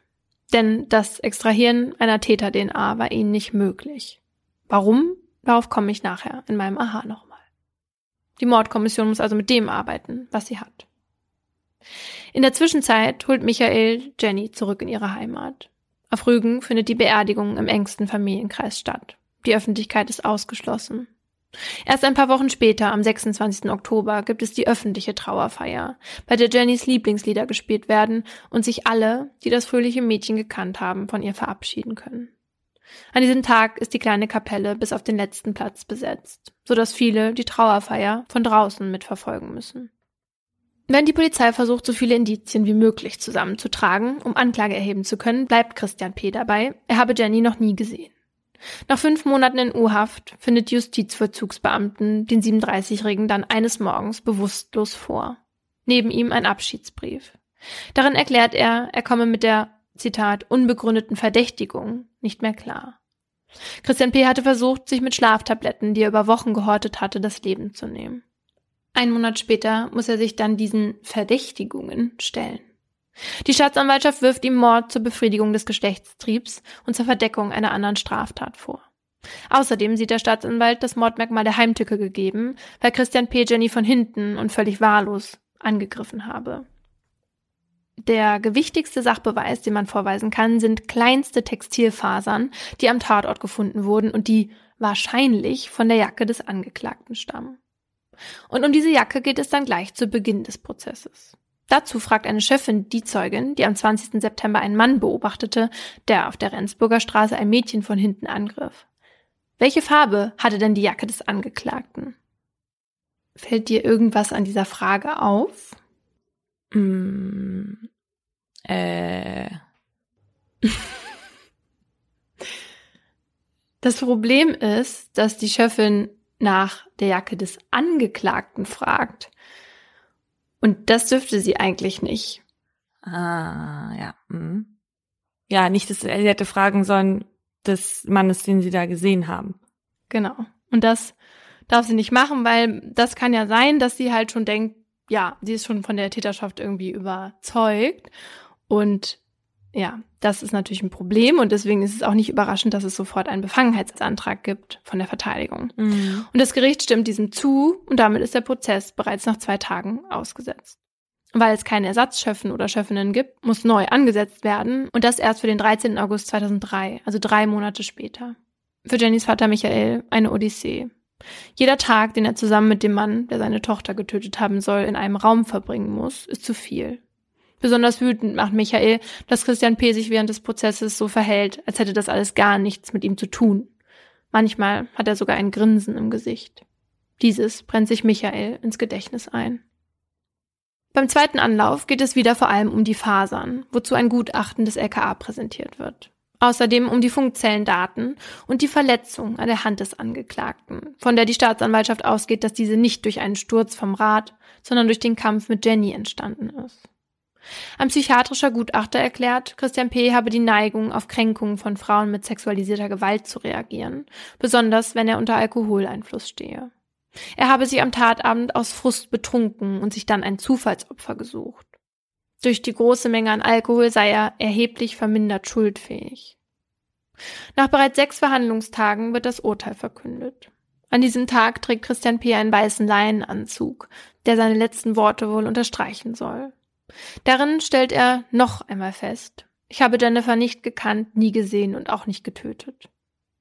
Doch das glaubt ihm das Gericht nicht und so wird er am 8. September 2003 zu einer lebenslangen Haft mit anschließender Sicherungsverwahrung verurteilt. In der Urteilsbegründung hält der Vorsitzende zum Tatablauf fest. Zitat, nachdem sich der Angeklagte mit seiner Freundin gestritten und sich vergeblich um ein Treffen mit einer Prostituierten bemüht hatte, beschloss er nunmehr, irgendeine Frau dazu zu zwingen, sexuelle Handlungen an sich zu dulden. Der Angeklagte habe sich durch die Ausübung von Dominanz im Wege eines sexuellen Übergriffs ein Erfolgserlebnis verschaffen wollen. Ob Jenny tatsächlich sexuell missbraucht wurde, konnte aber nicht abschließend geklärt werden. Der Vorsitzende räumt zudem ein, dass es keinen hundertprozentigen Beweis für die Schuld von Christian P. gebe, aber eben eine ganze Reihe von Indizien. Nach dem Urteil gehen beide Parteien in Revision. Christian P.s Verteidiger, weil er der Meinung ist, die Schuld sei nicht zweifelsfrei festgestellt worden, und der Staatsanwalt, weil er die besondere Schwere der Schuld festgestellt wissen will. Das Urteil ist 2003 also noch nicht rechtskräftig. Für Jennys Vater Michael steht aber fest, wer seine Tochter umgebracht hat. Er ist von der Schuld Christian P.s überzeugt. Im Juli 2004 hebt der BGH das Urteil dann zum Teil auf. Nicht, weil man den Schuldspruch grundsätzlich anzweifelt, sondern weil er nicht weit genug geht. Der BGH erklärt nämlich die Ablehnung der Feststellung der besonderen Schwere der Schuld habe rechtlicher Nachprüfung nicht standgehalten. Wie wir in der letzten Folge gehört haben, findet in der Revision keine zweite Tatsachenprüfung statt, sondern in Anführungsstrichen nur eine Prüfung des Urteils auf Rechtsfehler. Und das passierte also auch in diesem Fall. Und für den BGH war die Urteilsbegründung eben nicht vollständig. Zumindest in Bezug auf die Prüfung, ob eine besondere Schwere der Schuld vorlag oder nicht. So wurden laut des BGH die beiden Vorstrafen von Christian P. nicht bedacht und auch nicht, dass er vor kurzem erst aus der JVA entlassen wurde und unter Bewährungsauflagen stand. Außerdem habe das Kieler Landgericht sich nicht damit auseinandergesetzt, dass der Mann auf offener Straße eine zufällig vorbeikommende Frau angegriffen und damit in besonders verwerflicher Weise gehandelt habe. Interessant fand ich an der Stelle auch, dass der BGH klarstellt, dass eine erheblich verminderte Schuldfähigkeit kein Ausschluss für eine besondere Schwere der Schuld ist. Mhm. Besonders in Fällen von selbstverschuldeter Trunkenheit nicht. Im Juli 2005, also fast drei Jahre nach Jennys Tod, geht es also in die dritte Runde. Für Michael die reinste Qual. Wieder sitzt er Christian P. gegenüber. Zu Michaels Erleichterung dauert es diesmal nicht lange, denn das Gericht beschäftigt sich nicht noch einmal mit allen Tatsachen, sondern nur mit denen, die die Feststellung einer besonderen Schwere der Schuld betrifft. Und letztendlich wird auch die festgestellt. Für Christian P. bedeutet das, dass eine vorzeitige Haftentlassung, die bei ihm trotz lebenslanger Haft mit anschließender Sicherungsverwahrung unter Umständen nach 15 Jahren möglich gewesen wäre, nun ausgeschlossen ist. Jahre später versucht es der Verurteilte trotzdem, stellt einen Antrag auf vorzeitige Haftentlassung. Nachdem diese abgelehnt wurde, begeht Christian P. im Oktober 2018 Suizid. Als Michael von dem Tod des Mörders seiner Tochter hört, ist er erleichtert. Doch abschließen wird er auch jetzt nicht können, das weiß er. Jenny fehlt ihm jeden Tag. Er versucht dann immer an die schönen Dinge zu denken, die er mit seiner Tochter erlebt hat. Doch jedes Jahr, wenn es Richtung Ende September geht, gelingt es ihm nicht. In diesen Tagen sieht er nur den Täter vor sich. Letzten Monat hat sich Jennys Todestag zum 18. Mal gejährt. Und auch nach so vielen Jahren ist der Schmerz immer noch präsent. Michael glaubt, er wird nie vergehen. Also ich verstehe das schon, dass sie das Indiz gerne gehabt hätten mit dem Darminhalt der Maden. ja. Aber letztendlich waren sie ja dann auch so in der Lage, ihn anhand der anderen Indizien zu verurteilen. Ja, absolut. Aber natürlich die Täter, also seine DNA direkt sozusagen oder indirekt am Opfer wäre natürlich, das wäre dann halt so zweifelsfrei irgendwie. Und so bleibt immer irgendwie, was wäre wenn, so ein bisschen finde ich bei so Indizienprozessen. Ja, gerade wenn das Gericht dann auch noch sagt, wir können es dem nicht hundertprozentig nachweisen, so, ne? Ja. Was man aber dazu sagen muss, ist, dass es theoretisch möglich gewesen wäre, seine DNA in den Insekten zu finden. Also die Idee, das aus dem Mageninhalt von Maden zu extrahieren, war 2002 jetzt nicht völlig aus der Luft gegriffen, auch wenn sich das vielleicht für uns als Laien und Laien vielleicht ein bisschen wie Science Fiction anhört. Aber schon damals hat man daran geforscht, wie man halt menschliche DNA-Profile aus Insekten entnehmen kann. Und das hat auch schon ein paar Mal im Labor geklappt. Also dabei ging es aber halt größtenteils um Opferidentifikation, also, also um die Identifikation der Leiche, an denen sich die Maden zu schaffen gemacht hatten und nicht um den Täter oder die Täterin. Und diese Opferidentifikation, die ist logischerweise dann hilfreich, wenn das Opfer schon so verwest ist, dass halt keine DNA mehr aus irgendwelchen Weichteilen entnommen werden kann. Oder wenn es gar keine Leiche gibt. Also beispielsweise, wenn jetzt in einem vermissten Fall dass es einen Verdächtigen gibt, aber eben keine Leiche. Und wenn dann in dessen Kofferraum irgendwie Maden gefunden werden, die zuvor auf der Leiche waren, dann könnten diese Insekten eben beweisen, dass die vermisste Person erstens tot ist und zweitens in diesem Kofferraum lag. Voraussetzung ist dabei aber immer, dass noch restaktive Maden gefunden werden. Die Puparien, also die Hüllen oder halt Maden, die schon von der Leiche weggewandert sind, die sind halt nicht mehr zu gebrauchen, weil die waren halt schon auf der Toilette und deswegen ist in ihrem Darm halt nichts mehr zu finden. Ah, schon auf der Toilette. ja, das ist richtig, aber das funktioniert theoretisch schon, wenn sie auf der Toilette waren und, und dieser Inhalt oder das Ausgeschiedene, sagen wir mal, im Zimmer verbleibt. Ne? Also zum Beispiel Schmeißfliegen, die ernähren sich ja unter anderem auch vom Blut oder von anderen Flüssigkeiten der Leiche. Und sagen wir mal, die Leiche befindet sich nicht mehr in dem Raum und auch keine DNA der Leiche. Mhm. Und die Fliegen waren aber noch so lange in dem Raum, dass sie dort auf Toilette gehen konnten. Dann kann man das an der Wand finden und da kann sich dann halt die DNA vom Opfer wiederfinden. Ja, und deswegen ist halt auch für Entomologen und Entomologinnen nicht nur wichtig, was auf der Leiche fleucht und kreucht, sondern auch was drumherum liegt und auch drumherum wegläuft sozusagen. Also zurück zum Mageninhalt der Maden. Da hatte das zumindest im Labor schon geklappt, ne, dass man die äh, DNA isoliert. Aber erst 2012, also zehn Jahre nach Jennys Tod, gab es den ersten echten Fall, bei dem eine Opferidentifikation durch die Untersuchung von Maden funktioniert hat. Damals war nämlich in Mexiko eine bis zur Unkenntlichkeit verbrannte Leiche in einem Waldstück gefunden worden, bei der Hände und Füße fehlten und der einzige Hinweis auf die Identität der Leiche war ein Ring, der ein paar Meter entfernt gefunden wurde. Die Leiche war in einem so schlechten Zustand, dass die ErmittlerInnen nicht mal das Geschlecht ausmachen konnten. Und das einzige Weichgewebe, das noch vorhanden war, war ein ganz kleiner, verbrannter Teil der Leber. Und da hatte man natürlich versucht, daraus ein DNA-Profil zu extrahieren, aber das hat nicht geklappt. Und daraufhin wurden dann die Maden untersucht. Und da waren halt viele überall in, an ihrem Gesicht und am Nacken gewesen. Und da haben die Entomologen und Entomologinnen halt wirklich menschliche DNA gefunden und konnten dann ein Profil erstellen. Und kurze Zeit nach dem Leichenfund meldete sich dann ein Mann bei der lokalen Polizei, der erzählte, dass seine Tochter entführt worden sei. Ihm wurden dann die Fotos gezeigt und darauf erkannte er dann auch den Ring. Aber er konnte halt seine Tochter jetzt anhand dieser menschlichen Überreste nicht identifizieren. Was ja irgendwie klar ist. Und deshalb bat man den Mann dann daraufhin, einen DNA-Test zu machen, der dann mit der DNA verglichen wurde, die in den Maden gefunden wurde. Und es stellte sich heraus, die Tote war seine Tochter. Ein Fall, bei der durch die Untersuchung ein Täter oder eine Täterin identifiziert wurde, ist aber nicht bekannt. 2017 zeigte aber eine Pilotstudie an der australischen Murdoch University, dass das auch möglich ist. Und zwar dann, wenn größere Mengen Sperma auf einer Leiche zu finden sind. Und für diese Untersuchung wurden dann halt Maden auf eine Hühnerleber äh, abgesetzt, die mit menschlichem Sperma bedeckt wurde. Und die Maden fraßen dann eben nicht nur die Hühnerleber, sondern auch die Samen.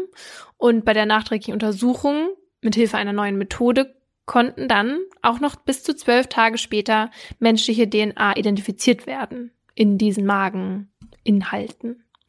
Und zwar in relativ hoher Dosis. Also die Menge der DNA in den Maden war auch noch nach drei Tagen immer noch höher, als sie zum Beispiel bei den normalen DNA-Abstrichen ist. Also wenn man DNA irgendwo am Tatort findet. Die Ergebnisse dieser Studie lassen also darauf schließen, dass diese Methode das Zeitfenster halt deutlich vergrößern kann, in, in welchem noch die Identifikation von SexualstraftäterInnen möglich ist. Und dass es möglich war, hatten die Entomologen und Entomologinnen in Jennys Fall bereits geahnt. Sie waren halt einfach noch nicht so weit. Ich erinnere mich nicht mehr so richtig. Hast du schon mal Tote gesehen? Mm -mm. Also vorausgesetzt, der Tod kündigt sich an. Mhm.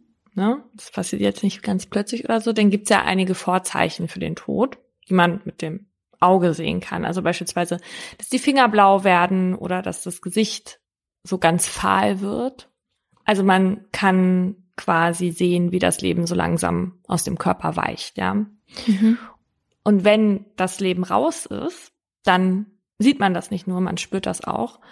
Eine meiner eindrucksvollsten Erfahrungen in meinem Leben war, als ich Marina, das ist die Frau, von der ich in der Sterbehilfe Folge 31 gesprochen habe, äh, gesehen habe, kurz nachdem sie gestorben ist.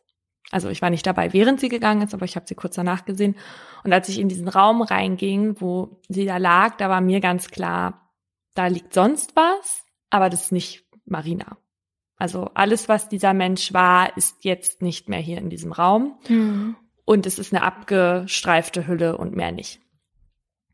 Und das ist das, wie ich den Tod bisher durch Sehen und Spüren wahrgenommen habe. Aber man kann ihn vor allem auch sehr gut riechen. Als mein Opa im Sterben lag, da saß ich eine Zeit lang mit dem Rücken zu ihm und habe quasi darauf gewartet, dass er geht. Und ich musste mich nicht umdrehen und gucken, ob das jetzt schon soweit war, sondern ich wusste das in dem Moment, als es passiert ist, weil es halt echt nicht lang dauert, bis sich dieser unverwechselbar süßliche Geruch breit macht.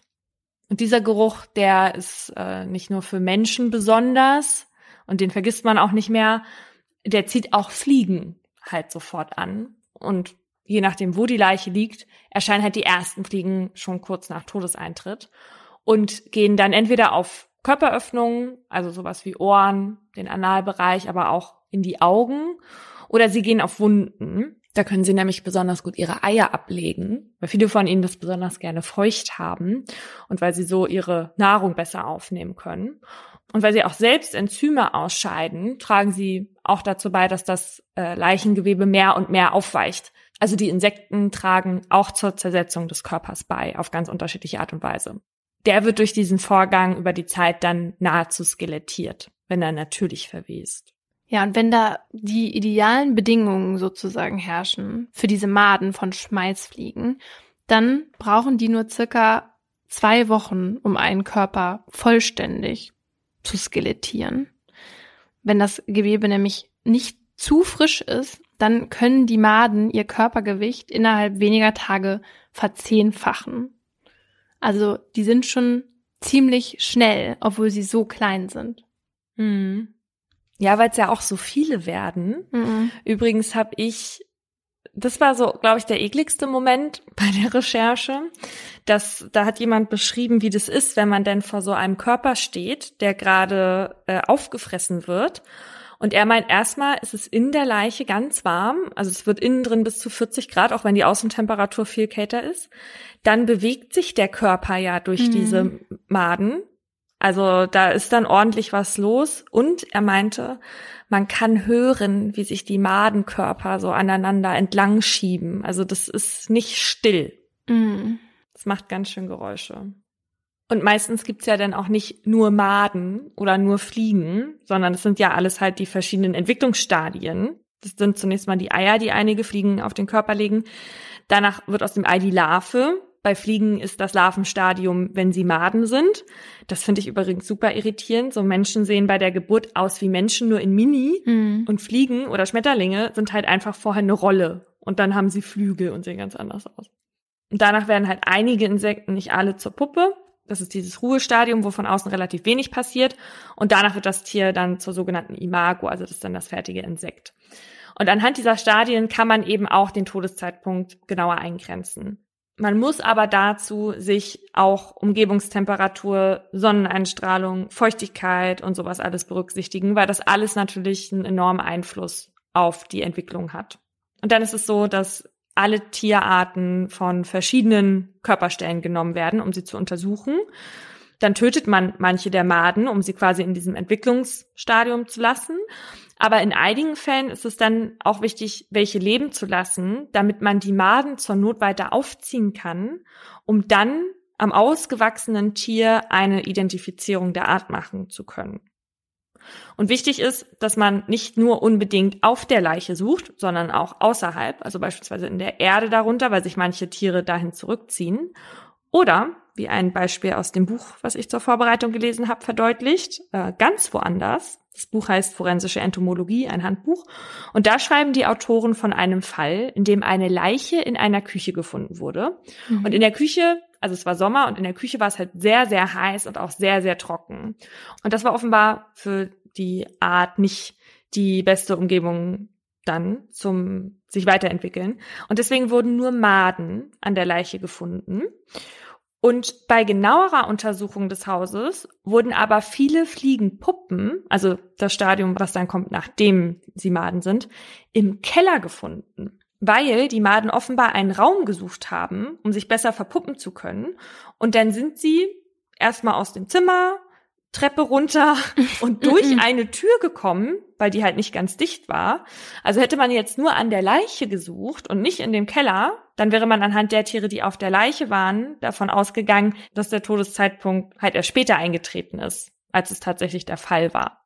Also diese Maden haben quasi eine Weltreise auf sich genommen, um in schönen, kalten Keller sich zu verpuppen sozusagen. Ja, und apropos Weltreise, was ich auch ziemlich ekelhaft fand, ist, die wandern ja generell alle. Mhm. Ähm, und deswegen ist es ja auch oft so, dass äh, wenn eine Person in einem Haushalt stirbt und man wohnt mit in diesem Haus. Mhm. Die kommen ja durch alle Löcher und auch durch dieses Loch, wo die Lampe da wo die Lampe aufgehangen ist, durch diese Stromdinger ja. kommen die auch durch.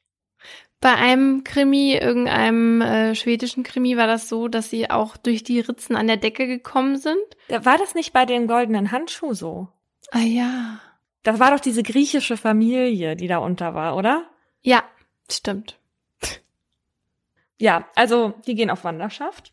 Und nun ist es so, diese sogenannte Leichenliegezeit, die ich in meinem Fall angesprochen habe, ne, die wird ermittelt, indem man über diese Stadien Rückschlüsse darauf ziehen kann, wann die Leiche besiedelt wurde.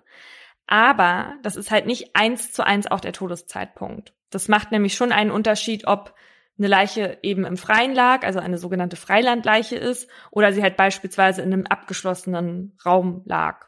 So, der Mensch kann also schon tot gewesen sein und die Viecher kamen dann erst später und deswegen redet man von einer minimalen Leichenliegezeit. Und um die zu ermitteln, guckt man sich auch die unterschiedlichen Arten der Insekten an, weil verschiedene Tiere unterschiedliche Zeitpunkte der Verwesung bevorzugen. Also meist sind die ersten, die kommen, diese Schmalzfliegen, die fliegen sozusagen auf Frischfleisch gerne. Käsefliegen kommen, wenn die Leiche schon eher fortgeschritten verwest ist und der Speckkäfer kommt erst, wenn die Leiche schon skelettiert ist und trocknet. Und wie viele Generationen es von einer Art schon gibt auf dem Leichnam, das lässt sich dann ermitteln, beispielsweise durch die leeren Puppenhülsen, die drumherum liegen. Insekten können aber ja auch nicht nur Hinweise auf den Todeszeitpunkt oder den Liegezeitpunkt liefern, sondern auch auf die Todesart. Und zwar auch wieder über ihre Nahrungsaufnahme. Denn wenn sich Maden über eine Leiche hermachen, dann nehmen sie ja Körperflüssigkeiten und Gewebe auf und somit ja auch das, was darin zu finden ist. Also unter Umständen auch Psychopharmaka, Drogen, Quecksilber oder andere Fremdstoffe, die dann auch in den Maden zu finden sind. Als man das herausgefunden hat, also dass das geht, wurde ein neuer Fachbegriff eingeführt, und zwar die forensische Entomotoxikologie. Wenn eine Leiche also schon so zersetzt ist, dass man ihre Weichteile nicht mehr auf Fremdstoffe untersuchen kann, dann kommt diese Methode zum Einsatz und kann Rückschlüsse auf eine mögliche Todesursache liefern. Also bei Nachweisen von Heroin zum Beispiel auf eine Überdosis, bei Nachweisen von Schlafmittel auf einen möglichen Suizid und bei Nachweisen von Arsen äh, dann möglicherweise auf einen Tötungsdelikt. Die Nachweise erfolgen aber nicht wie bei der DNA-Analyse mithilfe des Leichengewebes in den Mägen der Tiere, sondern über die Maden selbst. Denn weil die Maden die Substanzen nicht abbauen können, nehmen sie die Gifte in ihren eigenen Organismus auf.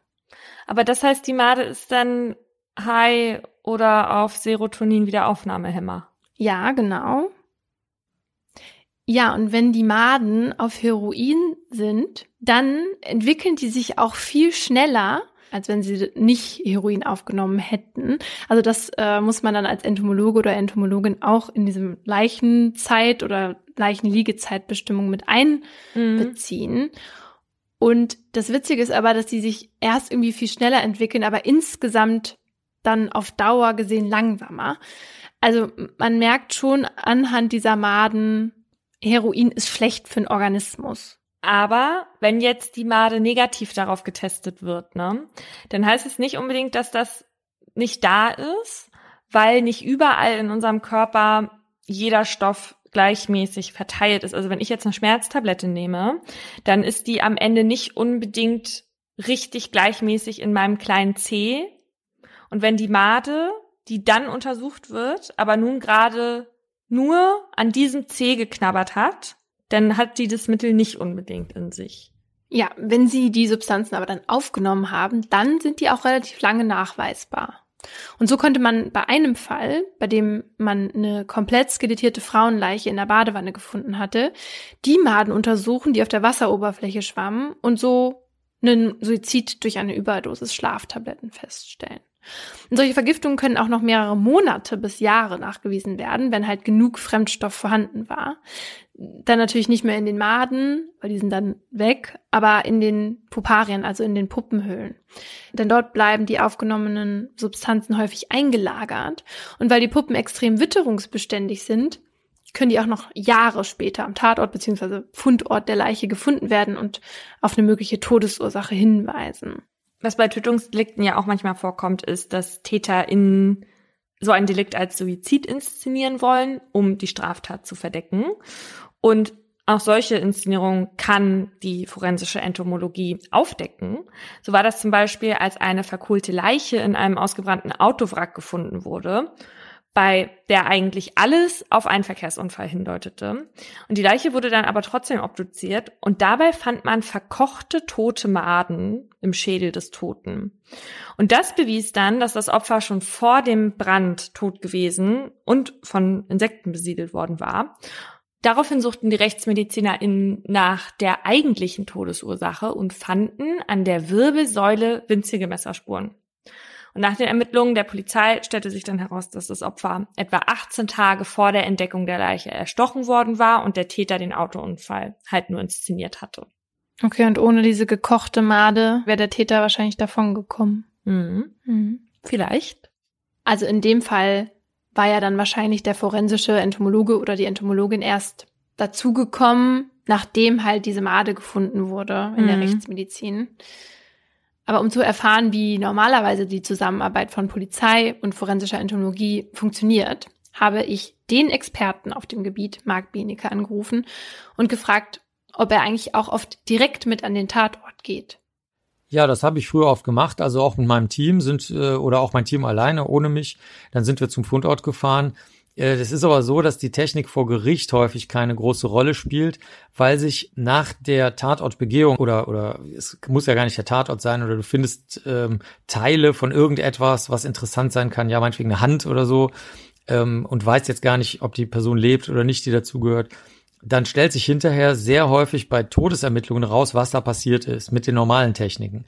Und dann kommt bei der Polizei und bei der Staatsanwaltschaft kommt dann so der Gedanke auf, ja, äh, gut, so oft nützt uns die Technik ja vor Gericht nichts, dann müssen wir auch die Leute nicht immer mit zum Tatort mitnehmen. Trotzdem ist es natürlich wichtig, dass Spuren von Insekten gefunden und auch richtig gesichert werden, weshalb sich Beneke und sein Team dann in die Rolle der Ausbildenden begeben haben, damit falls später doch noch ihre Expertise gefragt ist, dann auch Material zum Arbeiten da ist. Wir haben dann, ähm, nachdem wir da ständig am Fundort waren, und das ist ja unheimlich zeitaufwendig, ne? Du musst ja da hinfahren, musst alles einsammeln, brauchst Material und so weiter, ähm, haben wir gesagt, komm, wir machen besser mal Schulungen, weil so schwierig ist es in den meisten Fällen jetzt nicht, die Tiere einzusammeln. Du musst halt gucken, ähm, dass du mehrere Körperregionen einzeln getrennt einsammelst, wenn es geht, auch ein paar lebende Tiere. Wir haben uns dann lieber auf die Berechnungen, auf die Entwicklungszeiten, auf die Laborexperimente und auf die Literaturuntersuchungen konzentrieren wollen und das dann abgestimmt mit den Befunden vom Fundort. Allerdings heißt es nicht, nur weil Polizisten und Polizistinnen dadurch dann heute wissen, wie man solche Spuren findet und sichert, dass das auch immer gemacht wird. Einen Grund dafür kann man sich schon denken. Sehr, sehr viele Leute ekeln sich natürlich auch vor ähm, allem, was krabbelt. Ne? Das ist auch ein Riesenproblem. Also wenn du dann an den Fundort gehst, und weist natürlich durch deine Arbeit darauf hin, wo jetzt ein Madenteppich ist, wo Fliegen Kotspuren sind, wo Fliegen Erbrochenes ist oder Sachen, die die Leute auch gar nicht wissen, dass die von Insekten sind, zum Beispiel Kot von Käfern, der auch sehr, sehr wichtig ist, um die Liegezeit zu bestimmen, dann äh, sagen die halt so mit so einem bitteren Grinsen, äh, sehr schön, ne, danke. Also das musst du dir nicht vorstellen wie im Krimi, dass dann alle sagen so, yeah, eine gute Spur, sondern alle sagen so, Gott im Himmel, äh, super ekelig, ne? Also das spielt auch noch eine Rolle. Aber tatsächlich kommt es nur sehr selten vor, dass Entomologen und Entomologinnen überhaupt durch die Polizei angefragt werden. Benike schätzt, dass sie sogar seltener gefragt sind als zum Beispiel BrandgutachterInnen, die sich auf Brandbeschleuniger spezialisiert haben, die wir aus deinem letzten Fall kennen. Das haben wir jetzt auch bei der Recherche gemerkt, ne?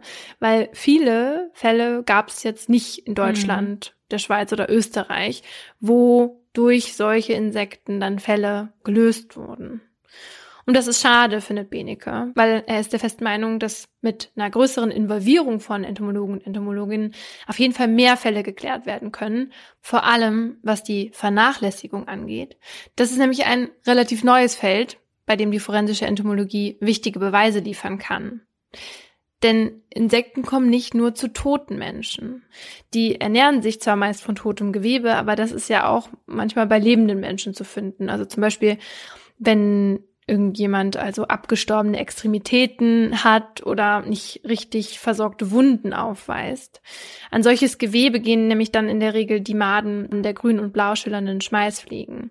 Also wenn diese jetzt zum Beispiel an Wunden von einer gerade verstorbenen Person im Pflegeheim gefunden werden, dann können sie darauf schließen, dass die Person vernachlässigt wurde und auch wie lange diese Vernachlässigung stattgefunden hat durch die verschiedenen Stadien und auch, dass möglicherweise diese Vernachlässigung zum Tod geführt hat.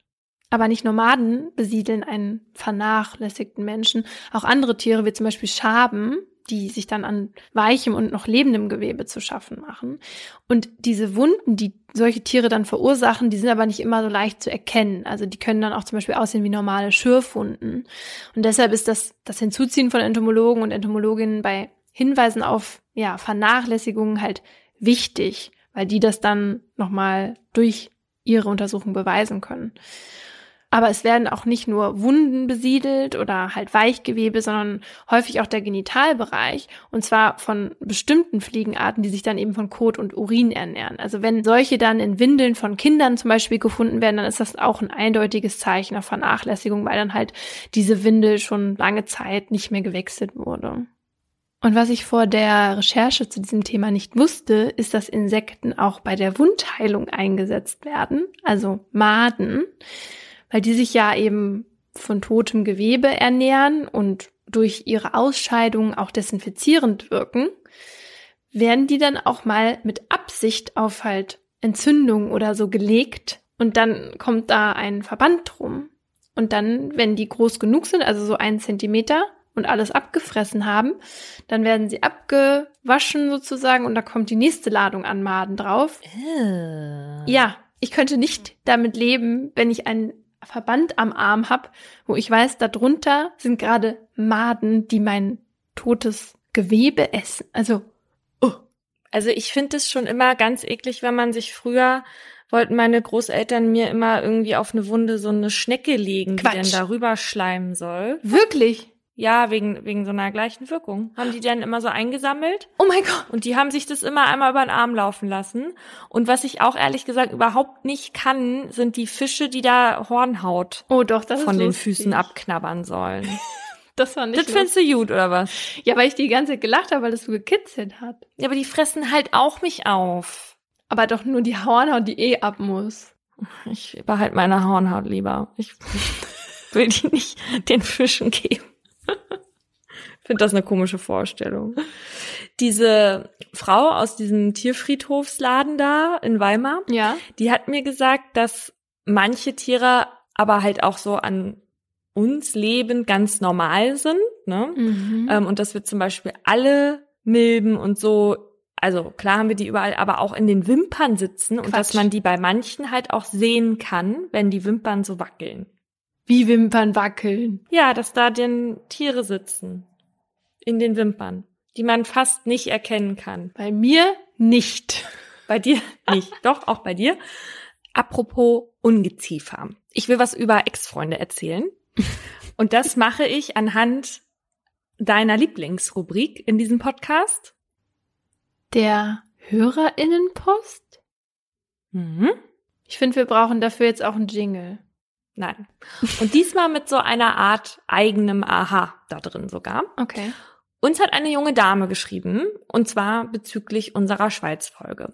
Da ging es doch um diese Geschichte, dass dieser Chef, dieser Sonnentempler befohlen hat, dass sich da alle umbringen sollen, weil ihm der Name eines Neugeborenen nicht gefallen hat. Von dieser Sekte, ja. Genau. Und ich habe daraufhin gefragt, ob der Name Inken war. Und zwar, weil ein Ex-Freund von mir hat mich damals immer mit Inken angesprochen, aber er hat halt nicht Inken gesagt, sondern so. Und deswegen muss ich da manchmal dran denken.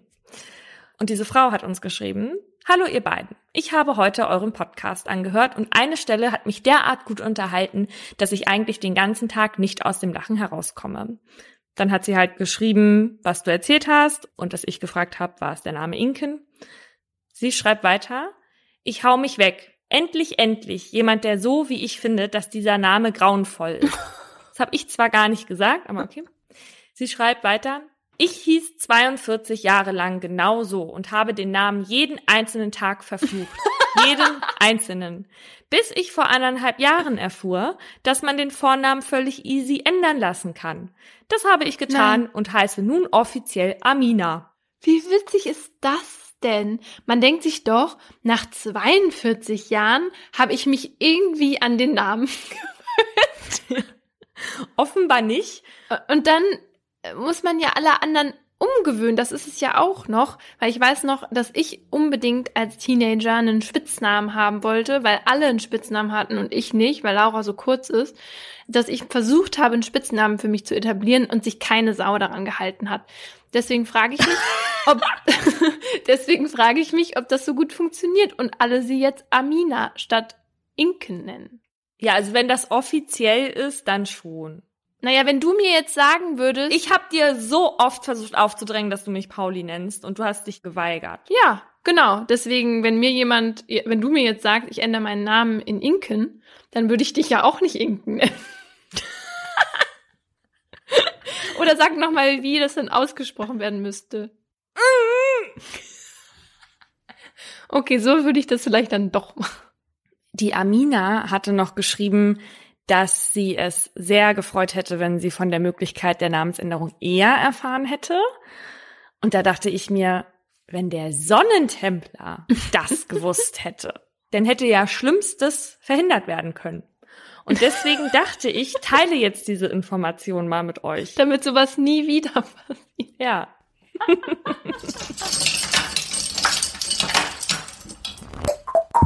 Das war ein Podcast von Funk.